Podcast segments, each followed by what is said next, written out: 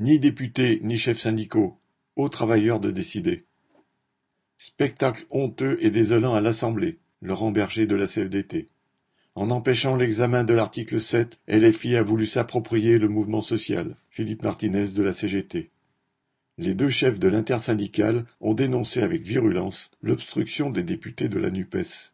Il faut dire que le spectacle donné pendant quinze jours à l'Assemblée nationale par tous les députés est édifiant.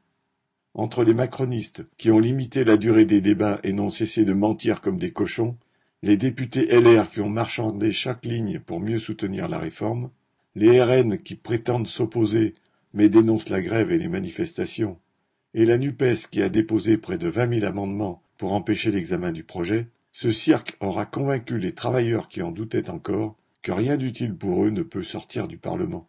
Mais ce n'était pas la raison du courroux des chefs syndicaux. Au contraire, en opposant les manifestants qui défilent de façon responsable contre les 64 ans au comportement des députés LFI, Berger et Martinez laissent entendre que le Parlement aurait pu modifier la loi si les débats avaient été plus sereins. Pour eux, comme pour les députés de gauche d'ailleurs, les manifestations servent à faire pression sur le gouvernement et sur l'Assemblée pour qu'ils acceptent amendements et concessions.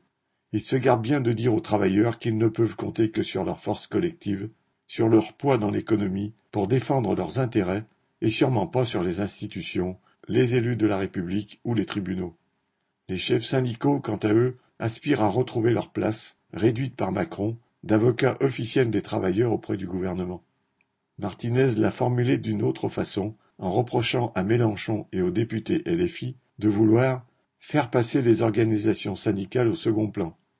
Le mouvement contre la réforme des retraites, parce qu'il ressemble à la CFDT, comme l'a dit Laurent Berger, c'est-à-dire qu'il ne déborde pas à ce jour le cadre et le rythme fixés par l'intersyndicale, permet à celle-ci de montrer au gouvernement son utilité. Les chefs syndicaux ne veulent pas se laisser voler la lumière par les politiciens, fussent-ils de gauche.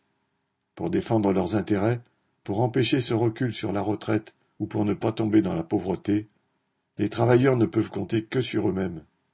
Ils doivent engager la lutte contre les capitalistes, donneurs d'ordre de Macron, et doivent se donner les moyens de la diriger eux-mêmes par l'intermédiaire d'assemblées générales et de comités de grève élus démocratiquement. C'est aux travailleurs mobilisés et à eux seuls de décider de leur lutte. Xavier Lachaud